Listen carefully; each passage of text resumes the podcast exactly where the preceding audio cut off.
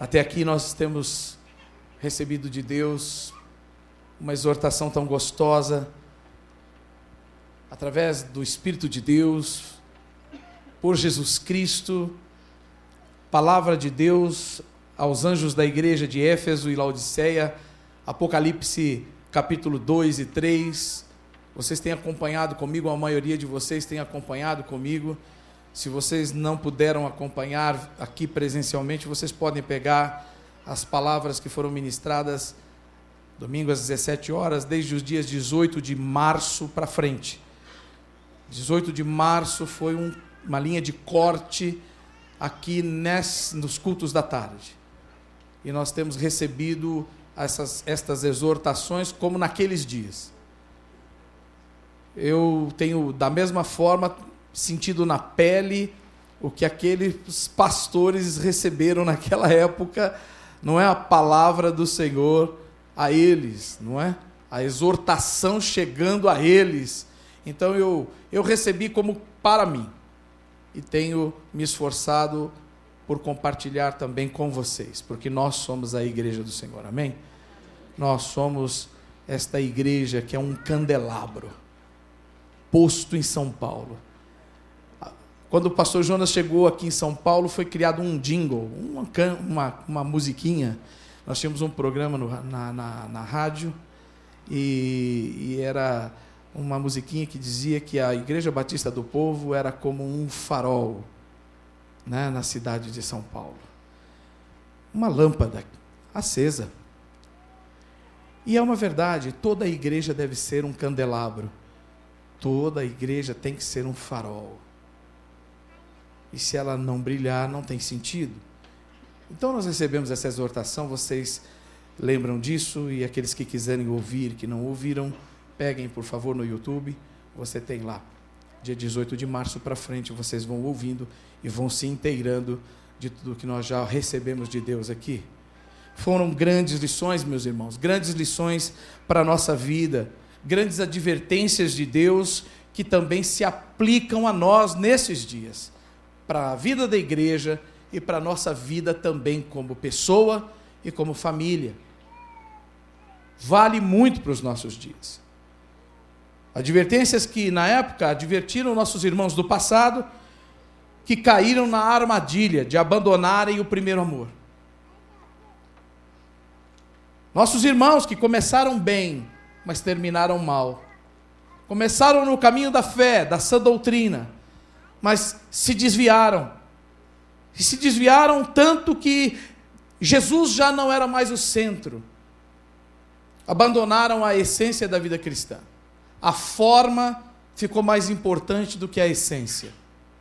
A estrutura se tornou mais importante do que o coração da coisa.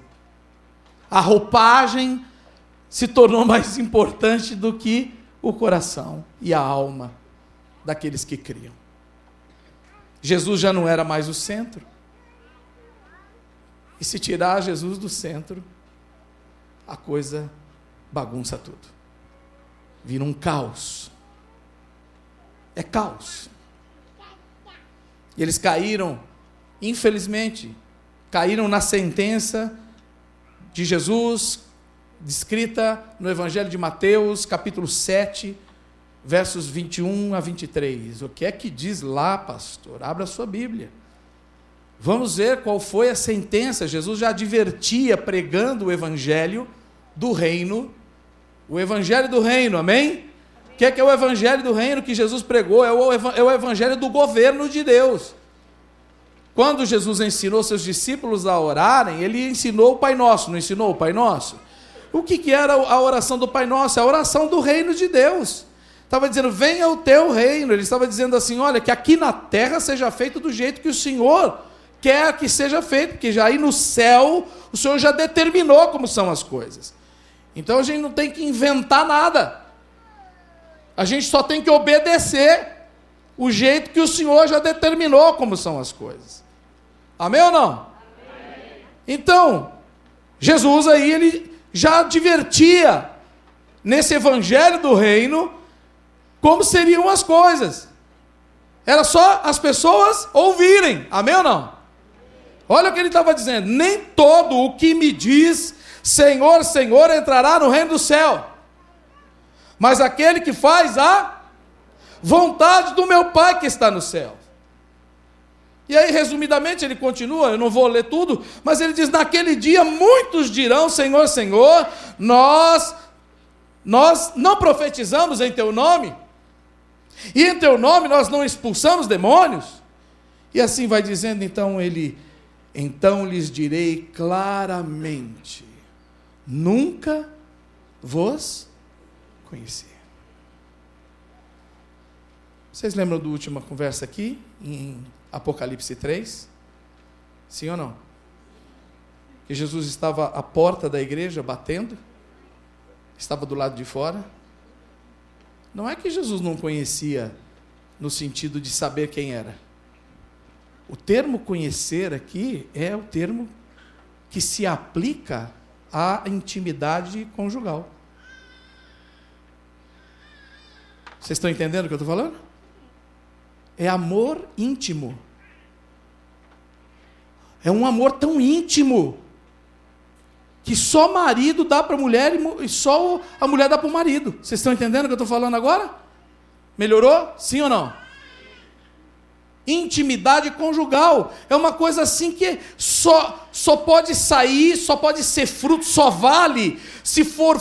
É como filho legítimo. Só é reconhecido se for filho legítimo, se for fruto daquilo que sai de um relacionamento legítimo. Olha, olha que coisa incrível isso. Tem que ser reconhecido como fruto daquilo que saiu do, do relacionamento legítimo, ou seja, de um amor legítimo. Não pode ser fruto ou subproduto só de trabalho. Dá para entender? Ah, trabalhou, então gerou isso aí. Foi feito com as mãos. Foi fruto de um trabalho. Não. Foi gerado em amor. Sabe? Expulsou demônios, mas foi produto de um amor profundo.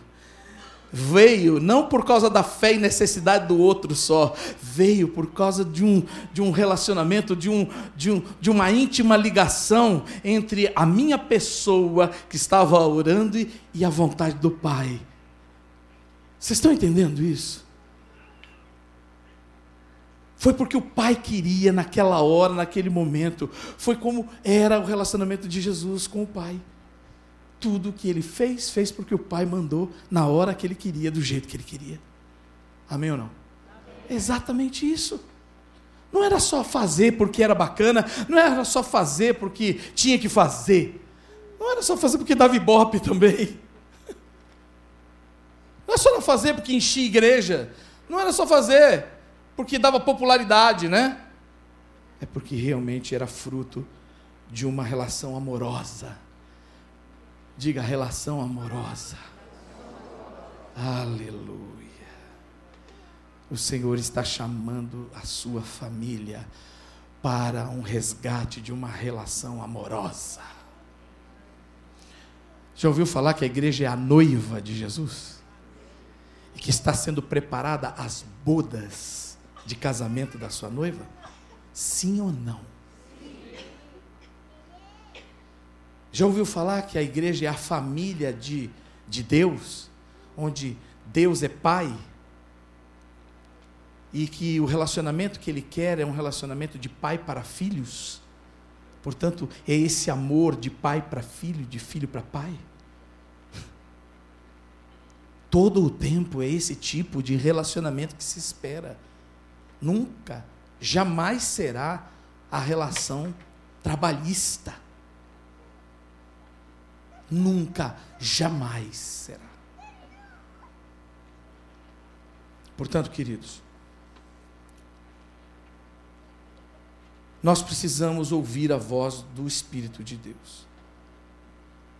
Porque estes dias são dias muito difíceis, em que parece que o fazer está esmagadoramente oprimindo a vida dos homens e tentando impor um jugo de importância e relevância na vida do ser humano. Ou seja, fazer é mais importância do que ser.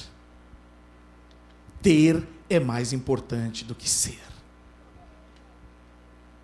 E muito embora a gente pense que não é, e muito embora a gente saiba que não é, no dia a dia, quando a gente vive, a gente não vive assim. Hoje de manhã, e eu vou falar isso em amor, por mais que a minha carne tenha gritado. Hoje de manhã, acompanhando o culto da manhã às dez e meia no andar de baixo, Pastor Jonas no final, nós estamos fazendo um apelo num momento tão importante. Ele diz: não saiam, por favor ainda não saiam. Aí tem uma porta que tem uma baita de uma placa escrita assim: mantenha a porta fechada. Aí passou um desavisado, abriu a porta, ela faz um barulhão enorme, ela faz blum, que é aquela porta de segurança. Assusta até. Você está orando, ela faz um barulhão, assusta. A pessoa passou, blum. Falei, poxa, não, ele não prestou atenção. Glória a Deus. Fui lá, fechei a porta, botei uma cadeira. Pus uma cadeira na frente da porta para que alguém, quando fosse lá, visse a cadeira, entendesse, obviamente, que ali não era o lugar de passar. E deixei uma porta como aquela que tem ali no fundo, aberta. Não impedindo que a pessoa que quer ir embora vá embora. É direito de quem quer ir. Mas então, deixei aberta. Não. Ele está orando, abençoando as pessoas. Uma avalanche de gente começa a sair. Por que eles começam a sair? Porque eles querem pegar o carro primeiro no estacionamento, porque não querem enfrentar a fila. Porque eles querem pegar os filhos primeiro no Kids, porque eles também não querem enfrentar a fila para pegar os filhos no Kids. Por que eles não querem ser os últimos? Eles querem ser os primeiros. Isso é cristão? Isso é um pensamento cristão? Isso é um sentimento cristão. Isso é ser igreja. Ai, que bom que. que ufa. Porque eu pensei que eu estava na contramão do pensamento cristão. É óbvio que eu posso entender alguma situação de necessidade. Posso entender que alguém tem algum tipo de necessidade urgente. Posso entender que alguém tenha recebido uma ligação de emergência. Posso entender que alguém tem uma necessidade extrema de sair mais cedo? Posso. Lógico que a gente pode entender. Mas não 50 pessoas. Mas não todo domingo. Irmãos, eu falo com vocês como pastor. Amém? Porque é muito fácil a gente vir aqui e ter encontros emocionais e, e a gente continuar vivendo do mesmo jeito e não corrigirmos a nossa maneira de viver. O mundo está cheio de hipócritas. O mundo está cansado de discursos. Sim ou não? Você não está cansado de discurso? Olha aí o que anda acontecendo nesse país, nessa nação. Nós precisamos. A, Bíblia diz que até a criação geme e aguarda pela manifestação dos filhos de Deus, pelo testemunho, aguarda, geme pela manifestação dos filhos de Deus. Diga eu! Tem filho de Deus aqui? Diga eu! Aleluia! O mundo está gemendo para ver a vida de Jesus em você e em mim. Para dizer é verdade, é verdade, é verdade, Cristo é verdade. Não é discurso, não.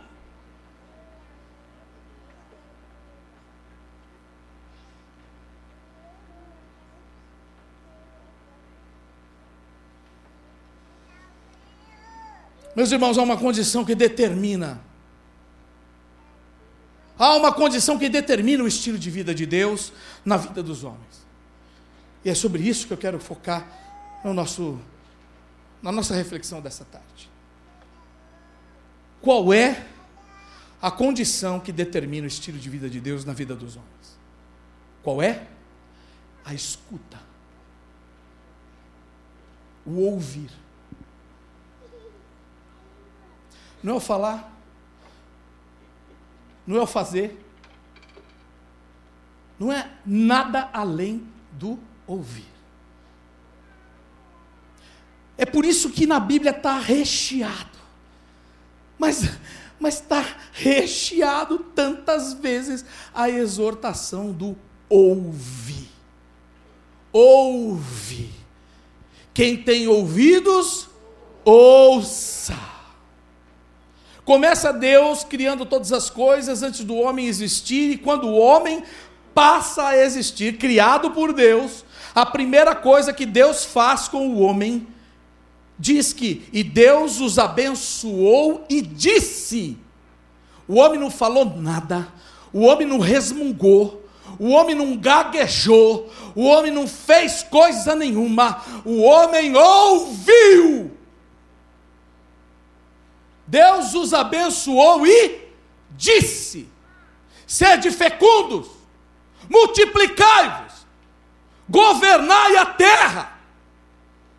Ou seja, foram liberados para prosperar, foram empoderados para dar certo na vida, receberam a bênção de Deus para crescer e ir em frente, para serem uma família, uma multidão de gente abençoada na terra. Para andar debaixo de uma palavra de poder e ordem que vinha da boca de Deus. Eles primeiro ouviram. Como é que você governa a sua casa, pai e mãe?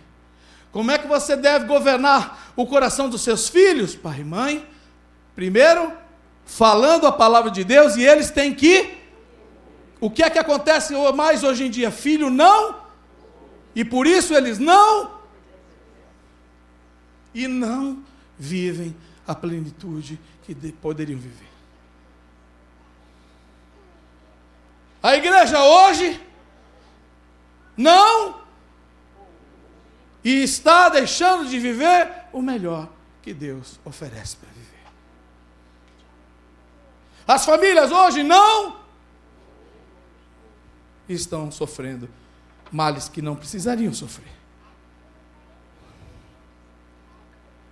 Há uma vida que Deus criou para que todos nós vivamos, os seres humanos vivam.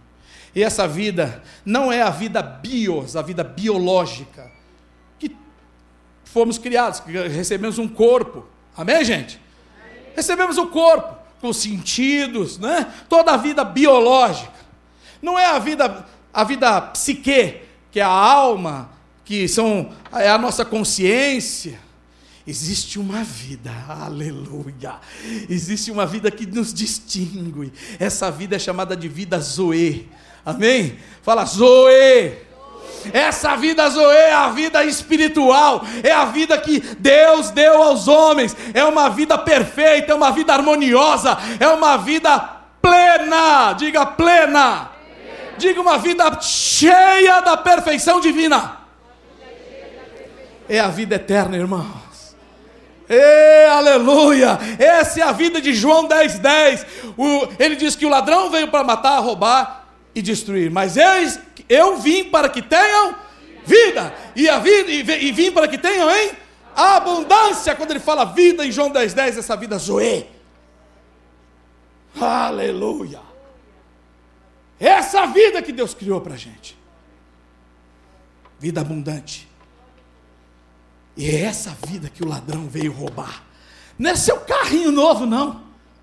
Ah, não é o dinheirinho, não, que está no teu bolso, na carteira. Você acha que é isso aí que o ladrão está interessado? Você é ladrão de galinha, filho. Isso aí não é nada.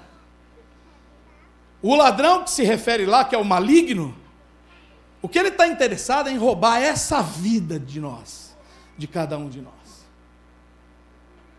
A vida zoe. Essa vida que está em Gênesis 1, 31, que fecha o texto dizendo assim: Viu Deus tudo quanto fizera, e eis que era muito bom. Disse, muito bom.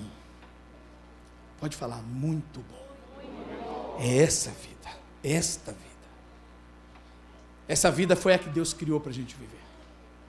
Essa vida só pode ser vivida através, só tem um jeito de viver essa vida através do sopro de Deus. Quando Deus criou esse ambiente, essa vida Zoe, ele cria o homem, só que o homem até então não era diferente da árvore, do pássaro, não era diferente de nada do que estava sendo criado. Até o momento em que ele vai e sopra nas narinas do homem o que ele chama, a Bíblia chama de fôlego de vida. Nefesh. Fôlego de vida. Sabe o que é o fôlego de vida, meu irmão? Sabe o que é o fôlego de vida, meu irmão? É o Espírito de Deus, é um Espírito do homem, capacidade de ouvir a Deus. É um Espírito vivo. É o, a área do homem capaz de se comunicar com Deus. É coisa linda. Espírito vivo. Um ser que agora escuta a Deus. Diga, um ser que escuta a Deus. Aleluia. Agora esse homem pode ouvir Deus, pode entender Deus, pode se comunicar com. Que coisa maravilhosa. Temos agora uma vida zoe para viver e temos uma condição então de ouvir Deus, entender Deus, nos comunicar com Deus para viver nesse lugar, nessa vida, nesse ambiente maravilhoso zoe que Deus criou. Maravilhoso. O que é que alimenta essa vida? O que é que alimenta esta vida? O que é que faz o homem prosperar nessa vida chamada vida Zoe, que é que alimenta esse espírito vivo no homem, o Nefesh, que é que alimenta? A palavra de Deus. A palavra de Deus. João, Gênesis 1, a palavra. João 1, a palavra. Hebreus 1, a palavra. Diz que ele sustenta todas as coisas pela palavra do seu poder.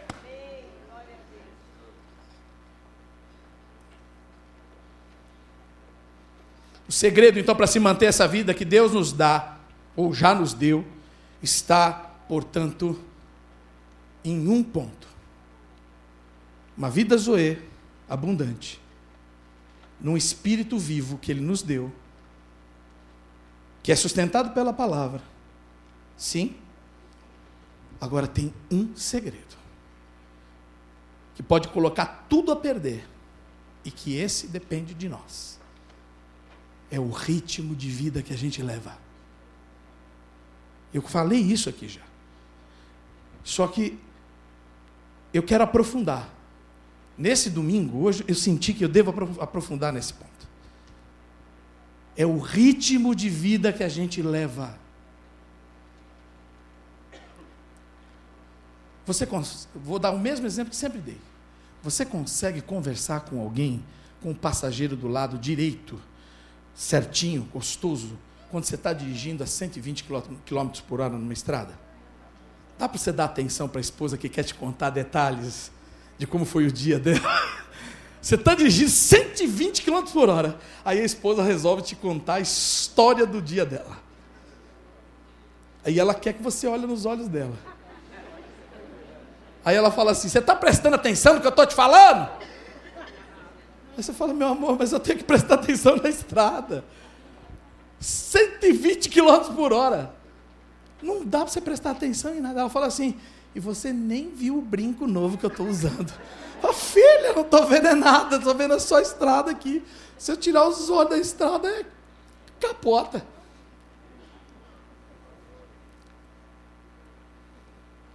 Isso vale para a nossa vida espiritual. A gente está andando num ritmo maluco. Inclusive dentro da igreja.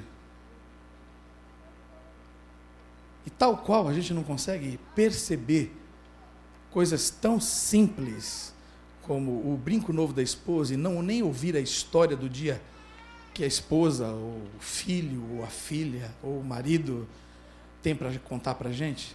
Quiçá vamos ouvir a Deus? A Bíblia diz que se a gente não consegue amar o irmão a quem a gente vê, como é que a gente vai dizer que ama a Deus a quem não vê? Aplicando o mesmo princípio, se a gente não, se a gente não consegue se relacionar com quem a gente vê, que é de concreto, como é que a gente vai dizer que a gente consegue se relacionar com quem a gente não vê, que é imaterial? Está entendendo? Se a gente não arruma tempo para quem a gente vê, que está do nosso lado, vai dizer que arruma tempo para quem a gente não vê? Vocês estão entendendo, queridos? Portanto, o segredo para viver essa vida aqui é o ritmo de vida. Aqui que está a grande armadilha de Satanás. Dificilmente o diabo vai remover a gente do caminho.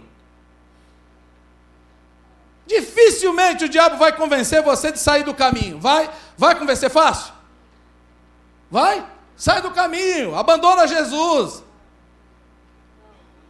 Dificilmente ele vai nos convencer de abandonar o caminho, mas ele vai tentar tudo o que ele puder para fazer a gente morrer na caminhada. Você prestou atenção no que eu falei? ele pode não conseguir tem, né, êxito em fazer a gente abandonar o caminho, mas ele vai fazer de tudo para a gente morrer na caminhada.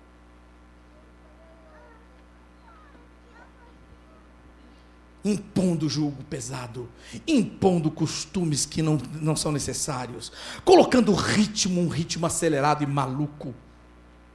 Como ele fez com os fariseus, como ele impunha né, na época de Jesus pondo julgos pesados, religiosos, costumes que não aproximavam de Deus, afastavam as pessoas de Deus, pelo contrário. Como foi no passado.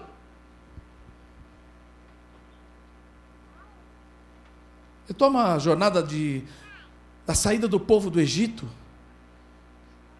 que tinha uma Canaã garantida pela frente, mas não chegou em Canaã. Não voltaram para o Egito. A verdade é que não voltaram para o Egito. Para trás não voltaram, mas também não chegaram lá.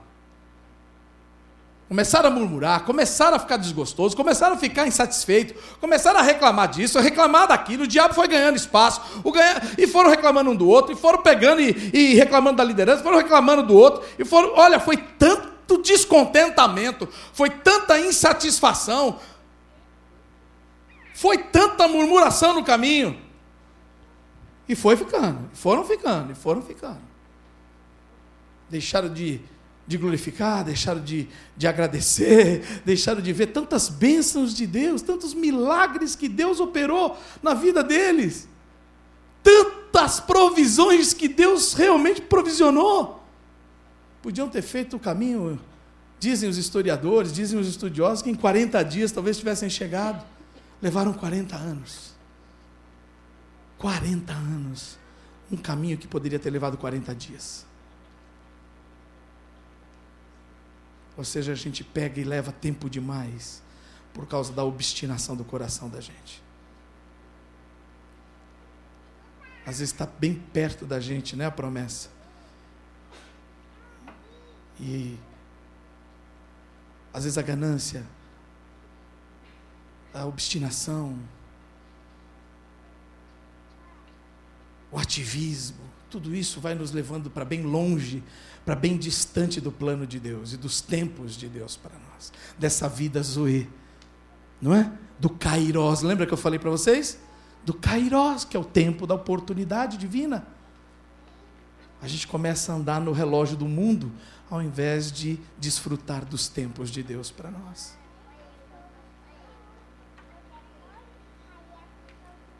Portanto, o ritmo com que a gente vive a vida determina a qualidade dos nossos relacionamentos. Vamos repetir isso? Diga assim: o ritmo com que eu vivo a minha vida vai determinar a qualidade dos meus relacionamentos. E aí eu, eu vou explorar os meus relacionamentos com Deus em primeiro lugar, o meu relacionamento com Deus em primeiro lugar, ou seja, o tempo que eu tenho para Ele em oração, em reflexão, né, em devoção, meu tempo a sós com Deus, meu tempo de aprendizado na palavra, meu tempo de adoração, o meu tempo de relacionamento comigo mesmo. Gente, a gente precisa se relacionar consigo mesmo. A gente precisa olhar para dentro de si. A gente precisa saber como a gente está. Tem gente que está precisando se apresentar a si mesmo, já não se conhece mais. Tem gente que tem que falar: Olá, prazer, muito prazer, eu mesmo. Porque está vivendo um falso eu, pôs tanta máscara, Está tá agradando a todo mundo, já não é, já deixou de ser a si mesmo, já, já deixou de ser a si mesmo muito tempo. Põe máscara, põe um monte de máscara o dia todo. Vou pôr a máscara para trabalhar, vou pôr a máscara agora para ir para a festa, vou pôr a máscara para aparecer no Facebook, vou pôr a máscara para agora ir para o colégio, vou pôr a máscara para ir, máscara de ir para o culto. Desculpe. Não estou ofendendo ninguém, nem querendo atacar ninguém, mas é, é uma vida de máscaras. E isso tem um preço, isso tem um custo altíssimo.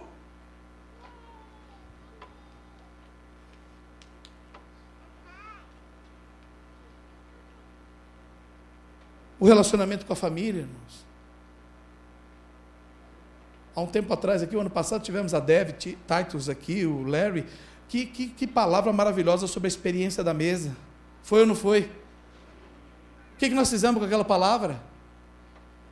Jogamos, jogamos a mesa fora, queimamos a mesa, o que nós fizemos?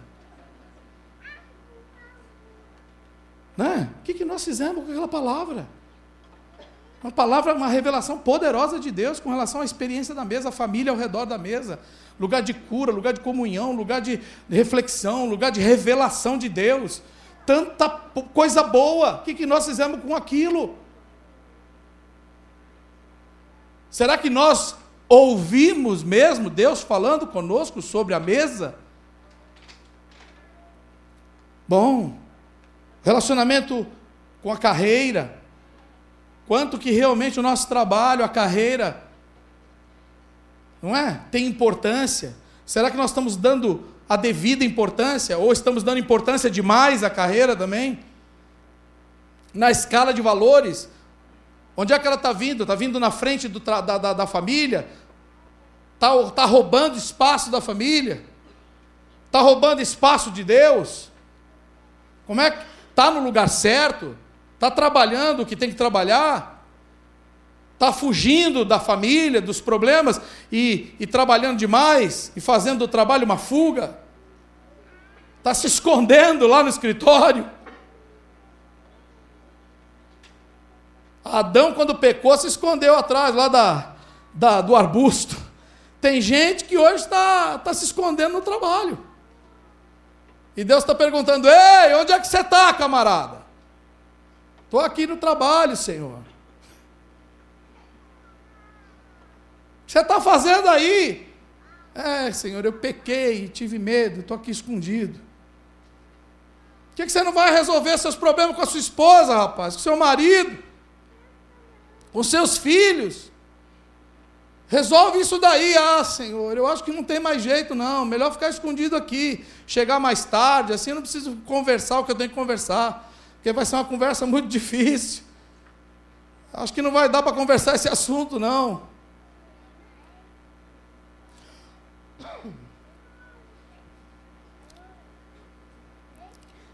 E assim vai. Outra coisa que eu quero ponderar aqui. Se aceitarmos o ritmo de vida desse presente século, como acontece, ou aconteceu na verdade, né? Com as igrejas de Éfeso e Laodiceia que nós estudamos, e as outras também que são citadas,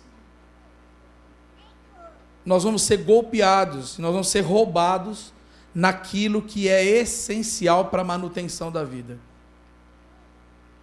O que, é essencial para a manutenção da vida? O que vocês acham?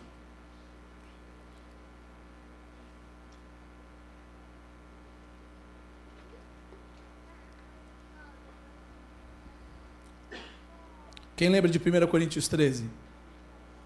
Alguém lembra aí? Lá, lá, lá, lá, lá, lá, lá, lá, se não tiver amor, de nada tem valor. certo ou não? Seremos roubados no amor. Esse ritmo maluco, essa arritmia, arritmia espiritual, vai roubar o amor de Deus no nosso coração. E todo o resto irá muito mal. Todo o resto irá muito mal. Porque a palavra de Deus, buscai primeiro o reino de Deus e a sua justiça, e as demais coisas serão acrescentadas. Mas se faltar o reino de Deus, nada será suficiente. Vocês estão entendendo, gente? Se faltar o reino de Deus, nada será suficiente. Não adianta orar Pai Nosso, não adianta fazer reza brava, não adianta fazer campanha de sete semanas, não adianta nada.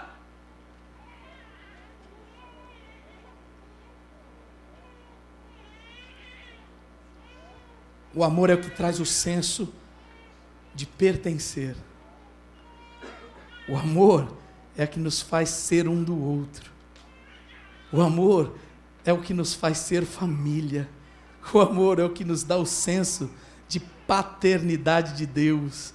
O amor é que nos confirma como verdadeiros filhos de Deus. O amor é que nos faz ser irmãos uns dos outros. O amor é o que nos dá o direito de falar de verdade, o que foi campanha nessa igreja, dizendo eu faço parte desse povo. É o amor. Não é a campanha publicitária, não. Não é o slogan da comunicação, não. É o amor. O amor é o que nos faz parte, ser parte uns dos outros. Eu sou parte desse lugar. As pessoas aqui se importam comigo e eu me importo com as pessoas. Eu sou ouvido aqui. Eu sou escutado aqui. Mas porque as pessoas aqui têm ouvidos para ouvir Deus e porque ela também tem ouvidos para ouvir uns aos outros. Porque quem escuta, Deus escuta uns aos outros. É impossível desconectar uma coisa da outra. João 15 fala isso. Eu sou a videira, vocês são os ramos. João 14 diz também a respeito da conexão que há entre Jesus e o Pai e todos nós. João 17, ele ora por todos nós e diz que assim como Jesus e o Pai são um, ele ora para que nós sejamos um. Não tem jeito. Diga relacionamentos profundos.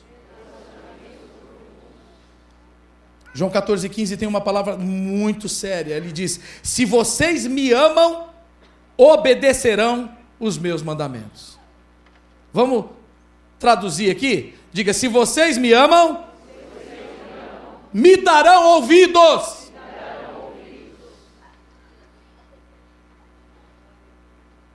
Portanto, escutar e ouvir é uma das maiores demonstrações de respeito, amor e honra a Deus e uns aos outros. Você já foi ser atendido em alguma repartição pública ou algum lugar e a pessoa nem levantou a cabeça para te olhar nos olhos, para te atender? Você ficou feliz? O que, que você teve vontade de fazer? Não fala. E se teve essa vontade aí, peça perdão agora mesmo. Não deixa a gente descontente, deixa, não deixa. Por quê? Porque te dá um senso de desvalor, né? Poxa, mas essa pessoa nem. Meu Deus. Estou aqui. Será que eu sou invisível? Não é possível. Não está me vendo? Não podia parar o que está fazendo aí um minuto, né? E me dar atenção, né? Não bate aquele senso de desvalor? Pois é.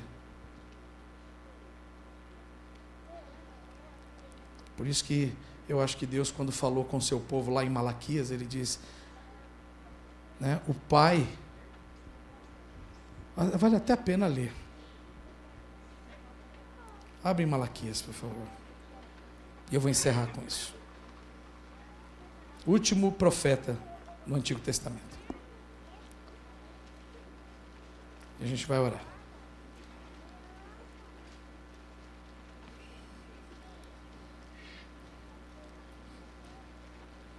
Olha isso aqui. Que palavra forte essa aqui.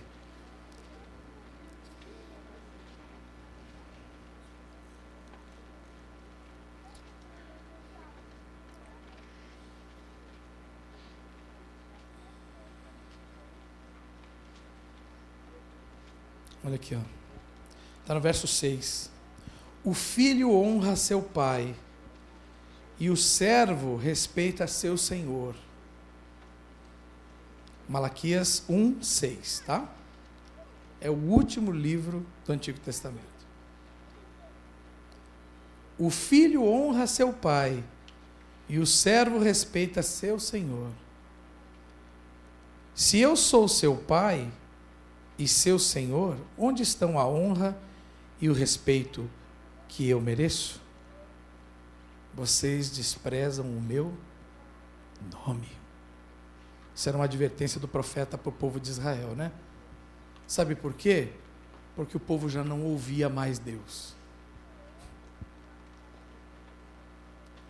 Eles já não ouviam mais Deus, porque faziam tudo do jeito que eles queriam ofereciam culto, culto do jeito deles, viviam o casamento do jeito que eles queriam. É aqui onde está escrito que Deus odeia o divórcio, por exemplo. Que eles faziam escambado do jeito que queria. É. Casavam uma, duas, três, cinco, dez vezes. É assim, vivia de qualquer jeito. Bebia, tomava todas, enchia a cara. Aí Deus chega e fala assim: O que está acontecendo aí? Se eu sou pai, cadê a minha honra? Se eu sou senhor, cadê a obediência para comigo? Bom, queridos, quero concluir. O Senhor está nos chamando de volta a uma simplicidade de vida em família, uma igreja família. Pessoas que escutam de verdade, que se importam de verdade o Espírito Santo está nos alertando para nós desacelerar, desacelerarmos e repensarmos o nosso estilo de vida. O que é que está nos roubando o tempo com Deus? Rede social, televisão, trabalho demais, diversão fora de hora. E com a família? É trabalho também? São amigos inoportunos? Aqueles amigos que que hora que você está indo para casa, fala, ah, vamos tomar uma ali, vamos bater um papinho, e aí você fica até meia-noite, chega né, em casa na hora que não deve, porque ficou com os amigos. Não tem problema nenhum estar com os amigos, né? O problema é estar com os amigos fora de hora.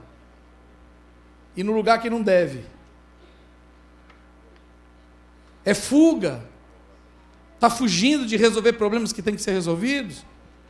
São pecados ocultos pecou, pecou gravemente e está escondendo pecados, e está fugindo de todo mundo, fugiu de Deus, fugiu de si mesmo, e agora está fugindo da família, está fugindo de todo mundo, e o seu pecado está te perseguindo. Oh, querido, Deus está chamando a cada um de nós para voltar para Ele, antes que seja tarde. Sabe por quê? Porque Deus tem perdão para dar. Deus é Pai. E Deus nos criou para aquela vida que eu falei, aquela vida abundante. Ele não quer que o diabo continue roubando a sua vida. Ele não quer que ele continue roubando a alegria de viver. Ele continue roubando a comunhão que você deve ter com a sua família. Ele não quer que você continue, sendo roubado na comunhão que você deve ter com Ele. Amém? Ele não quer, porque Ele nos criou para a vida, para ter vida e vida em abundância. Fique em pé, por favor, nós vamos orar agora.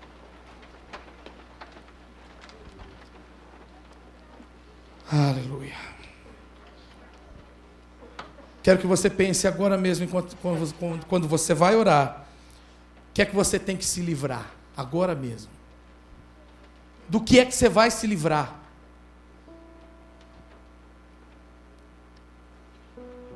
Pergunte ao Espírito Santo: Espírito Santo, o que é que eu posso me livrar?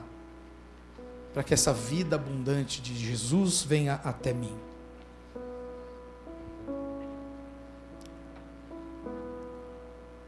Que é que está bom e já é suficiente. Você parar de ficar correndo atrás de mais coisa e ficar entulhando a sua vida. Pergunta, já está bom? Tá bom, para que vai ficar correndo atrás, de, atrás do vento? Vai ficar entulhando mais ainda? Não, mas só mais um pouquinho. Aí nesse mais um pouquinho você bate as cachuletas, filho. Aí nesse mais um pouquinho você perde tudo. E aí?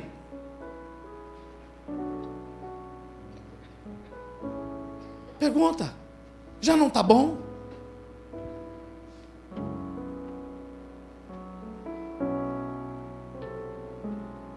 Tanta informação, tanta coisa,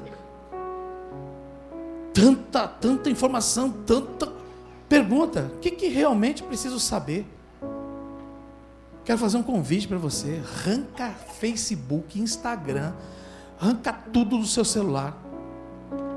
Limpa e faz um programa. Vai entrar uma vez por dia, duas vezes por semana.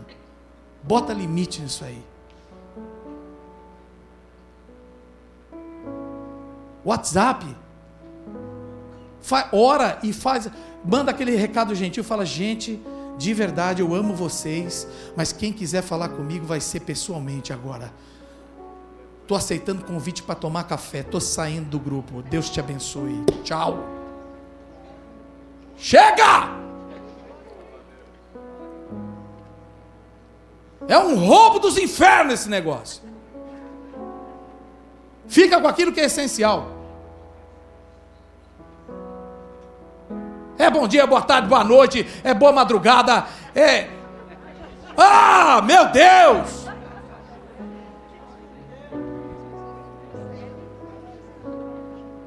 Jesus tem misericórdia de nós?